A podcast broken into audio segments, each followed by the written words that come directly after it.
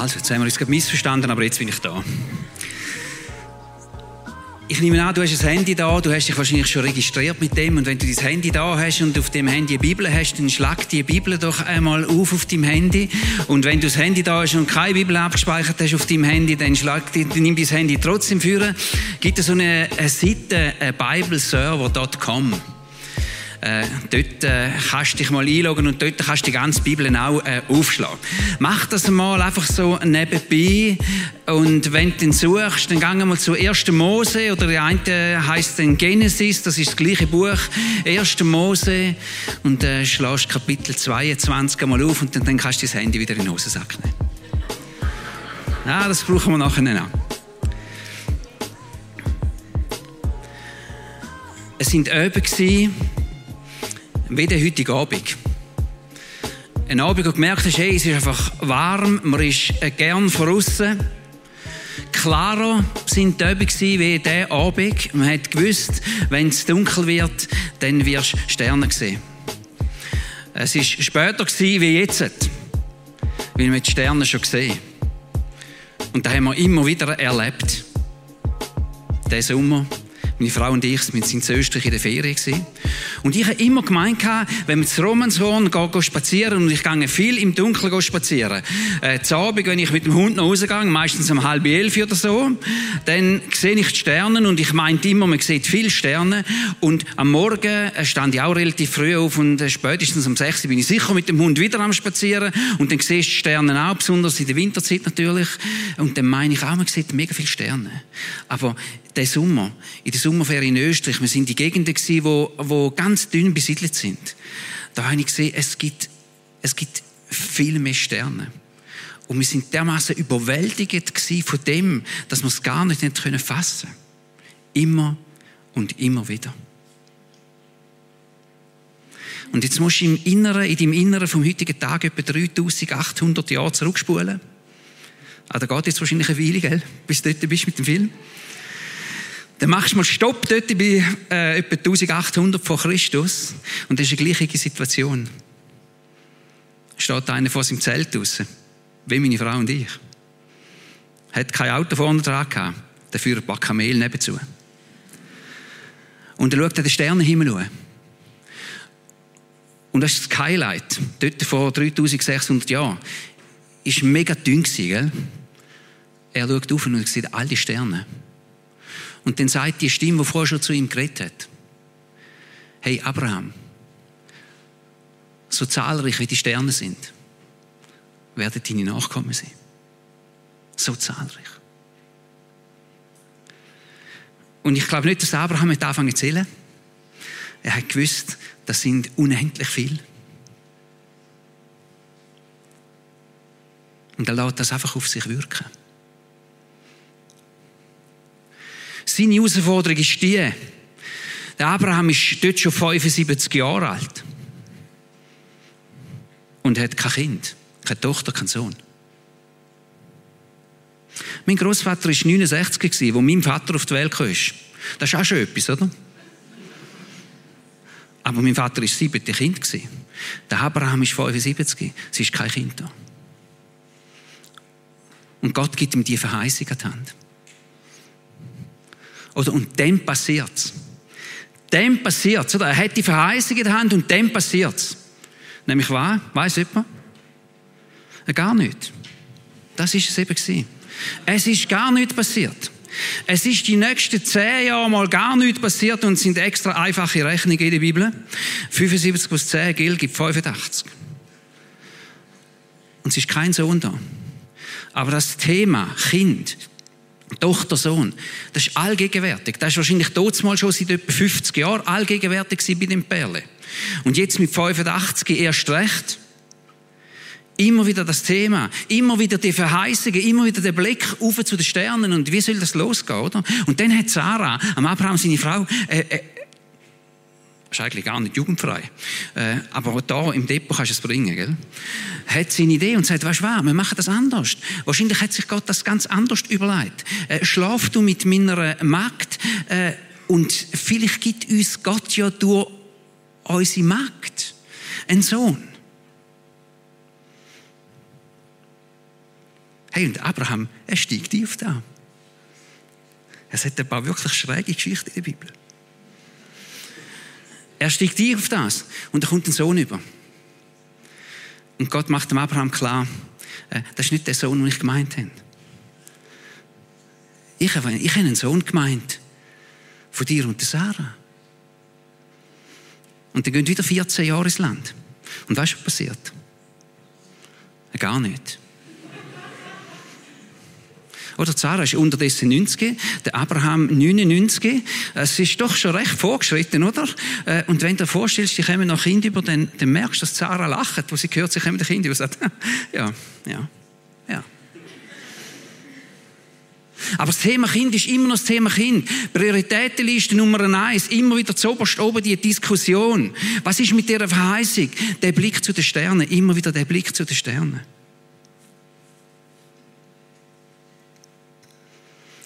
Und dann kommen sie tatsächlich einen Sohn über. Hätte ich echt wollen sehen.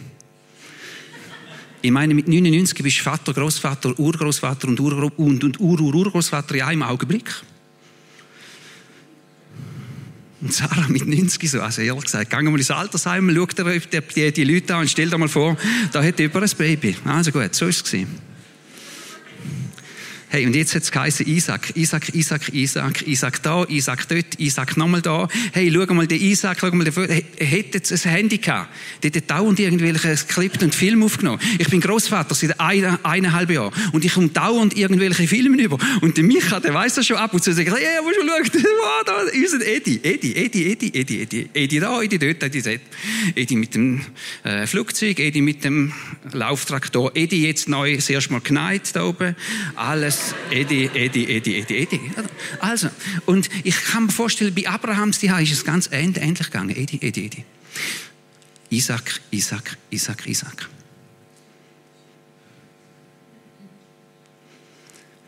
Und jetzt kommen wir zu dem Stellen. Kannst du das Handy wieder führen?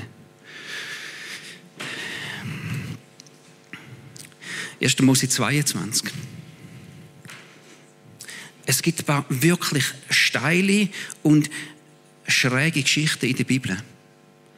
Aber, aber die geht nochmal drei Kategorien weiter. Jetzt ist ein paar Jahre später, ich nehme an, der Abraham ist unterdessen 110, oder? das ist ein gutes Alter, also nichts für die AHV, da ruiniert sie. Äh, aber er ist unterdessen so alt und dann steht dort, nach diesen Ereignissen vergingen einige Jahre, also nach der Geburt. Dann stellte Gott Abraham auf eine Probe. Abraham rief er. Ja, Herr. Und dann kommt's.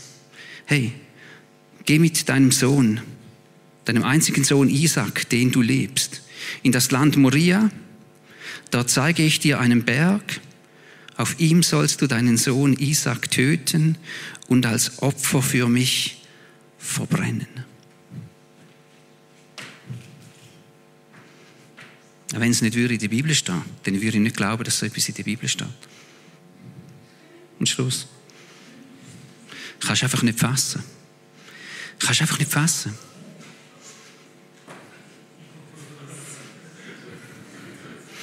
Die hat gewusst, dass sie weggehen muss, sonst wird sie auch geopfert.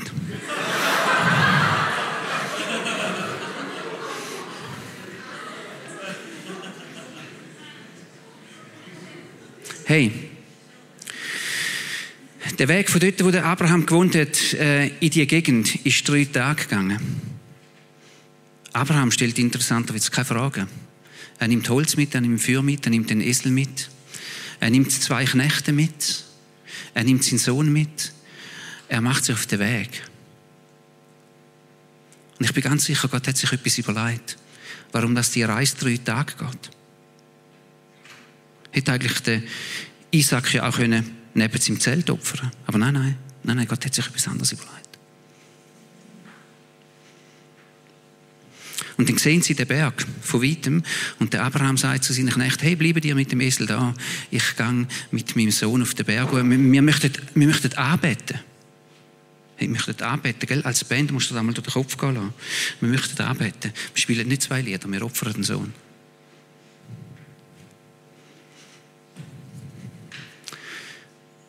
Und dann gehen sie auf den Berg hoch. Der Isaac fragt noch, hey, wir haben Holz und Feuer dabei, was denkst du denn zu opfern, gell? Eine gute Frage. Und, das, und Abraham sagt, hey, Gott wird sich ein Opfer aussehen.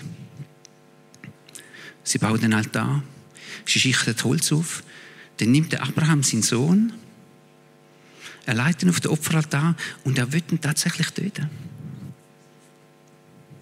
Und in dem Augenblick, in dem Augenblick kommt ein Engel von Gott und sagt, hey Abraham, leg ja nicht deine Hand an deinen Sohn. Weißt du, das Problem ist, wo der Abraham gelebt hat, ist die Bibel erst etwa so dick gewesen. Knapp bei drei Seiten.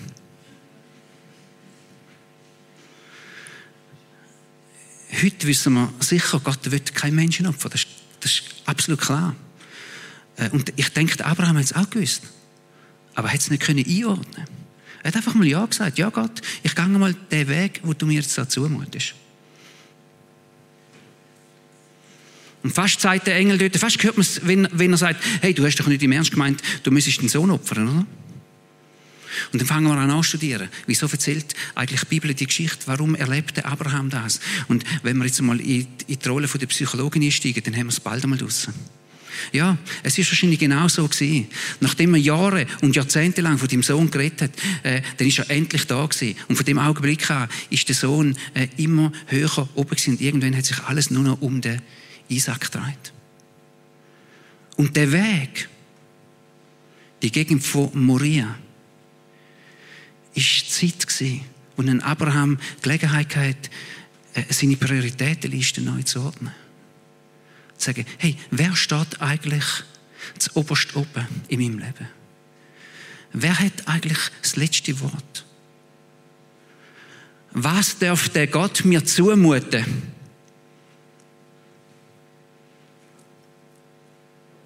Dass ich immer noch Ja dazu sage. Und an dieser Stelle merkst du, hey, wow. Gott geht es nicht darum, dass der Abraham einfach gehorsam ist. Gott geht schon gar nicht darum, dass der Sohn geopfert wird. Das kann unmöglich sein, wenn die Bibel mal lesest, dann merkst du das bald. Aber Gott geht es darum, dass die Prioritätenliste neu geordnet wird. Dass der Abraham neu kann sagen, ja Gott, ja Gott. Du sollst das oberst oben sein. Äh, wenn du so möchtest sagen, Gott, du sollst das ordnende Element in meinem Leben sein. Alles wird geordnet nach dir. Da zu oberst oben steht, Gott, dein Wille, da, was du möchtest machen mit mir, da, was du möchtest tun, da steht zu oberst und alles andere kommt nachher, auch der Isaac. Und nachdem sie dort tatsächlich ein Opfer gefunden haben, gehen sie ab von dem Berg und der größte Gewinn von dieser Zeit ist, dass der Abraham seine Prioritäten neu geordnet hat. Ich bin sicher, wo die auf dem Highway sind. Da war eine riesige Freude im Abraham im Herzen. Aber er hat sich nie in seinem Leben gewünscht, so eine Situation nochmal zu erleben. Garantiert nicht. Aber ich glaube, das Wichtigste, das ist mir hier klar gewesen. Meine Prioritäten sind neu geordnet. Es ist neu klar, um was es geht. Und weißt, der Abraham ist einer gewesen, der hat mit Gott gelebt. Das ist nicht irgendeiner gewesen, der gerade einen kleinen Anfang gemacht hat mit Gott. Der hat schon einen weiten Weg hinter sich gehabt. Hey, der ist ursprünglich mal in Ur in Chaldea aufgewachsen. Ur in Chaldea, das ist dort mal etwa äh, ein, ein Hotspot gewesen, vergleichbar heute mit Paris, London, San Francisco, New York. So eine Ortschaft ist er aufgewachsen. Von dort aus hat sein Vater mitgenommen, ein kleiner Städtchen, ist nicht so wie Romanson, aber, aber doch äh, bedeutend kleiner. Und von dort aus hat Gott ihm schon gesagt, weißt du was, äh, ich schicke dich da nach Kanaan, irgendwo in Pampas raus, oder? das ist so die Dimension von Todswil oder so, gell? nichts gegen Todswil. Und Abraham hat immer gesagt, ja, ja, ja, ja. Und trotzdem sind seine Prioritäten wieder durcheinander gekommen. Und der Tag in Genesis 22 hat ihm geholfen, seine Prioritäten frisch zu ordnen. Es gibt Tage, auch in meinem Leben, auch in deinem Leben, wo es darum geht, Prioritäten frisch zu ordnen. Ich mag mich erinnern an den Tag, äh, bin gerade fertig gewesen, äh, als Korporal, irgendwie 21 gewesen. Ich hatte eine Woche Ferien ich bin die Heime gewesen. Äh, ich habe einfach Zeit mit Gott verbringen und äh, ich weiß jetzt noch, an dem Mittwochmorgen, wo Gott äh, mir ganz deutlich macht, Martin, Das Auto, das du da gekauft hast, ist wirklich eine coole Geiss. Äh, aber ich habe das Gefühl, in der Prioritätenliste ist irgendetwas verrutscht bei dir. Und ich glaube, ich habe zwei Stunden lang mit Gott gerungen. Äh, bis ich gesagt habe, Gott, das Auto kannst du haben. Es gehört erst der zweite Stelle. Ich habe nicht gewusst, dass Gott so konkret kann sein kann. Ich habe mein Auto ausgelehnt, erst als eben Morgen. Mittag ist äh, mein Bruder heimgekommen, hat den Autoschlüssel auf den Tisch gelegt und gesagt, die brauchst du im Fall nie mehr. Und ich habe ihn nur angeschaut. Und er hat gesagt, du brauchst das ganz sicher nie mehr. Ja, ist in den Wald raus, hat dort noch einen Baum umtun und einen Baumstrunk austun und äh, es hat wirklich ganz übel ausgesehen. Das Wunder ist das gewesen, nicht, dass er das Heil überlebt hat. Das Wunder ist das gewesen, dass Prioritäten in meinem Leben neu geordnet sind. Und an Tage wie heute, glaube ich, sind Tage, wo Gott uns einlädt Prioritäten neu zu ordnen. Neu festzumachen, was ist eigentlich an erster Stelle? Was ist das ordnende Element in meinem Leben? Und weißt, theoretisch wüsste man da. Und wenn du äh, fromm schon sozialisiert worden bist, so wie ich, dann kennst du all die Sprüche. Und wir haben gut gelernt, äh, alles formulieren. Aber es ist schwierig, immer wieder mal Prioritäten zu ordnen. Vor allem dann, wenn es etwas kostet. Mag mich an den Abend erinnern, wo Gott mir so klar gemacht hat, hey, du wirst im Fall nicht Holzbauingenieur, du wirst Pastor. Kannst dich zum Studium anmelden. Ich weiss da noch, was ich gesagt habe zu, zu Gott. Ich habe jetzt gerade mal etwa 4000 Franken aus meinem Konto. Ich habe eine Family, bereits schon ein Kind. Äh, äh, und wir sollten vier Jahre Studium finanzieren. Wie soll das gehen? Ja. Gott wird schauen wieder so eine Einladung, Prioritäten neu zu ordnen. Und jetzt möchte ich dich einladen, was aus, äh, darüber nachzudenken, was aus dem Abraham im Leben geworden ist. Wenn du in deiner Bibel dort ein bisschen vorklappst, äh, zehn Kapitel weiter vorne, da fängt die Geschichte vom Abraham an. Und dort steht ganz am Anfang, wo Gott den Abraham ruft und sagt, hey, ich will dich in ein Land senden, wo ich dir noch zeigen werde. Äh, da sagt er ihm, ich hätte dich dazu bestimmt, dass du ein Segen wirst und dass durch dich sämtliche Nationen der Welt gesegnet werden. Spannend ist in der Story von Abraham, dass heute, jetzt im Jahr 2020, sowohl wir Christen eine absolute Hochachtung haben für den Abraham, die Juden haben eine absolute Hochachtung für den Abraham. Und wenn du mit einem Muslim über den Glauben möchtest reden und nicht weißt, wo anfangen, fang beim Abraham an. Haben eine Hochachtung für den Abraham und für den, der er geglaubt hat. Da ist eine Segensspur entstanden hinter seinem Leben, wo breiter ist, als er sich jemals ausdenkt hat. Und jetzt haben wir leider da draußen kein, kein Boot mehr auf dem See. Aber du kannst dir das äh, garantiert vorstellen. Wenn, wenn ein Boot oder ein grösseres Schiff da durch den See durchpflügt, dann entsteht doch hinten dran äh, so eine, wie sagt man schon wieder? Also eine Welle hinten dran, oder?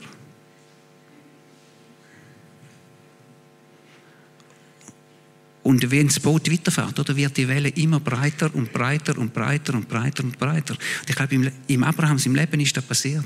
Die Segensspur hinter seinem Leben ist breiter und breiter und breiter und breiter geworden. Und weißt du, was ich glaube?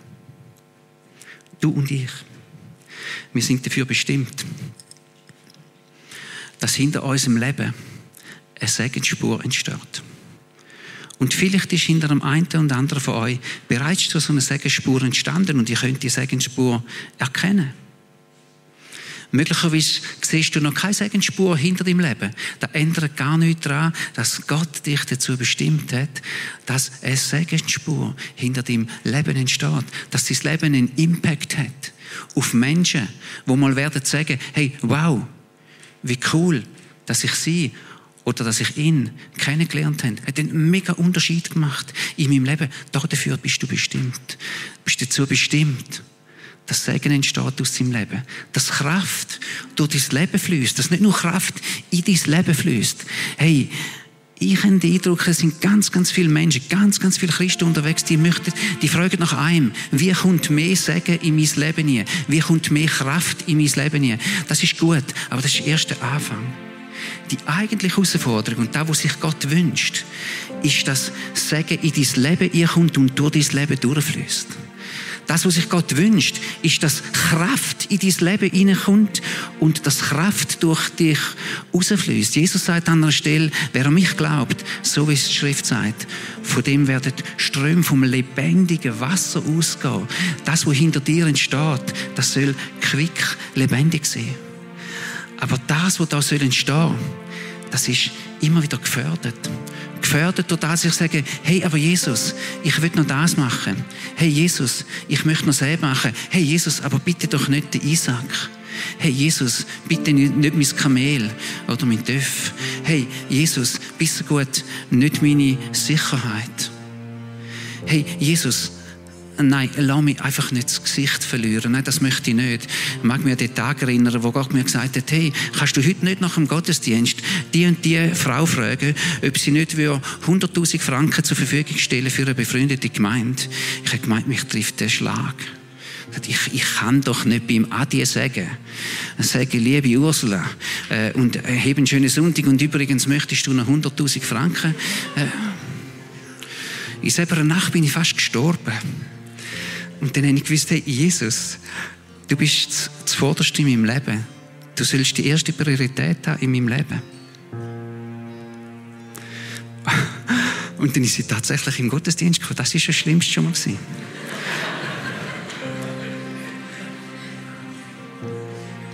Und beim Adi sagen haben wir noch ein paar Worte miteinander gewechselt. Und dann habe ich gesagt, Ursula, ich habe eine Frage. Wärst du bereit, 100.000 Franken zur Verfügung zu stellen dafür die und die Gemeinde? Und sie hat mir gesagt, oh, jetzt hat man gerade am Freitag mein Finanzberater angerufen und hat gesagt, wir sollten da 100.000 Franken neu parkieren. Wo wollen Sie es hin tun? Und sie hat gesagt, hey, ist gut, können wir machen. Das Gespräch hat etwa drei Minuten gedauert. Und Gott hat mir eine Lektion gelernt. Lass mich die erste Priorität in meinem Leben sein. Sag immer wieder mal, ja, Gott, ja, Gott. Du sollst die erste Priorität in meinem Leben sein. Und weißt, so eine Entscheidung fällst nicht einmal. So eine Entscheidung fällst immer und immer wieder. Und heute Abend möchte ich dich einladen dass du die Entscheidung fällst. Vielleicht das allererste Mal. Vielleicht sagst du das allererste Mal, ja, Jesus, du sollst absolute Priorität in meinem Leben sein. Und vielleicht weißt du dann gerade schon, oh, wenn die sich taufen lassen, wäre es vielleicht daran, dass ich mich auch noch taufen lasse. Du wirst nicht sterben. Es ist ein unheimlicher Gewinn im Leben, wenn, wenn Jesus an die erste Priorität kommt. Und äh, ich möchte jetzt niemanden stressen und schon gar nicht manipulieren. Aber wenn es dein Wunsch ist, dass ein Strom vom Segen hinter deinem Leben entsteht, und wenn es dein Wunsch ist, dass die Spur immer breiter wird, und wenn du heute Abend einmal mehr oder vielleicht das erste Mal möchtest sagen, Jesus, du sollst die erste Priorität haben in meinem Leben dann lade ich dich jetzt ein zum Abknündeln. Wollen wir das mal machen? Ich weiß, das ist vielleicht auch ein bisschen wie Sterben für die einen. Die einen haben das vielleicht noch gar nicht gemacht, aber im Vormiteinander gesungen, gell? die grössten Schlachten, die grössten Kämpfe gewinnen wir auf unseren Knien. Heute heisst der Kampf wahrscheinlich, wer hat den allerersten Platz in meinem Leben? Ich lade dich ein zum Abknündeln. Und es ist voll okay, wenn du da sitzen bleibst und sagst, nein, ich muss mir das nochmal in aller Ruhe überlegen. Können wir miteinander beten? Also, die, die möchten, knündeln ab. Und das ist nicht mehr oder nicht weniger, ob du jetzt knündelst oder sitzt. Es ist nicht ein Zeichen für Gott. Gott braucht es nicht, aber ich glaube, dass es du brauchst dass der Moment in deinem Herz haften bleibt und sagst, jawohl, an dem Abend, an dem 13. September, ich mich entschieden, Jesus, du sollst die erste Priorität in meinem Leben haben. Jesus, danke vielmals für deine Gegenwart. Danke vielmals, dass du ein uneingeschränktes Ja zu uns hast. Danke viel, viel mal, dass du uns gerufen hast, dass du uns rausgenommen hast. Und du hast nicht im Sinn gehabt, uns mit einem harmlosen Leben zu stören, sondern du hast Leben in der Fülle für uns im Sinn gehabt. Danke viel, viel mal. Und Jesus, so wie wir selber ganz zuoberst auf der Prioritätenliste von dir sind, so möchten wir dich auf Prioritätenliste von unserem Leben zu oberst aufsetzen. Am heutigen Abend ganz neu. Jesus, du bist der König. Jesus, es geht um dich. Und ja, ich segne dich. Ich segne dich im Namen von dem dreieinigen Gott. Der, der dich bestimmt hat dazu, dass du, dass der Segensspur hinter deinem Leben entsteht. Ich segne dich im Namen von Jesus Christus. Er ist dein Heiland, dein Retter, der, der dich zuoberst auf seine Prioritätenliste gesetzt hat. Und ich segne dich im Namen vom Heiligen Geist. Die Kraft vom Geist möge über dich kommen und durch dein Leben fließen. Du bist dazu bestimmt, ein Segen zu sein. Amen. Amen. Und jetzt stehen wir alle miteinander auf und äh, stellen den Jesus mit Liedern im Mittelpunkt. Danke vielmals, Morris und die ganze Band, dass ihr uns mit da trainieren nehmt. Hey, können wir sagen, Jesus steht im Mittelpunkt von unserem Leben. Er hat die oberste Priorität bei uns, bei uns allen.